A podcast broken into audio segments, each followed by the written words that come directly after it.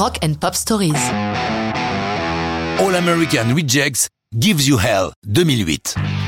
Avant la réunion musicale en 1999 de Tyson Ritter, Nick Wheeler, Mike Kennerty et Chris Gaylor, il eût été difficile d'imaginer qu'un groupe à succès puisse surgir de la ville de Stillwater en Oklahoma sans vouloir offenser ses habitants, c'est le trou du cul du monde ou au moins des États-Unis. Pas grand chose à faire là-bas, les jeunes ont le choix entre faire des conneries, du sport ou de la musique. Pour nos amis, avec beaucoup de talent, une dose de culot et un peu de chance, ça marche très vite.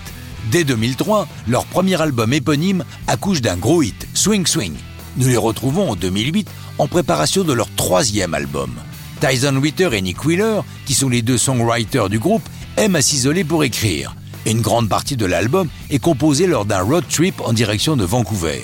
Là, ils s'enferment et écrivent toute la journée.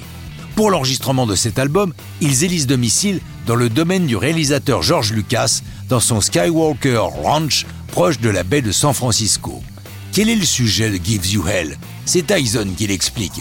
C'est à propos d'un enfoiré qui pourtant ne saura jamais que la chanson lui est destinée, il est trop stupide pour le comprendre.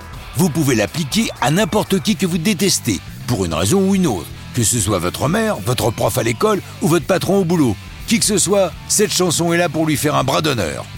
Pour les chœurs que l'on entend à la fin, le groupe voulait que ça sonne comme une bande de poivreaux. Du coup, pour l'enregistrement des voix, la bière coule à flot. Et comme l'avoue Nick Wheeler dans une interview, nous étions beaucoup plus bourrés que prévu.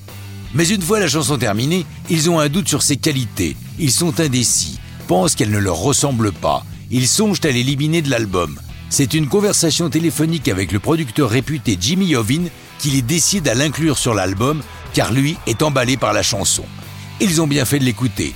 Porté par un clip très sympa et coloré réalisé par Mark Webb, Gives You Hell sort le 30 septembre 2008. C'est leur plus gros succès à ce jour.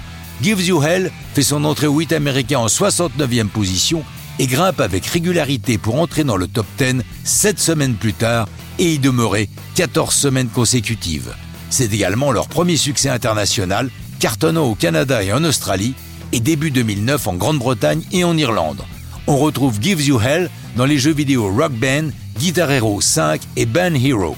Leur carrière se poursuit avec succès puisqu'ils ont vendu plus de 10 millions d'albums à travers le monde, mais ça, c'est une autre histoire de rock'n'roll.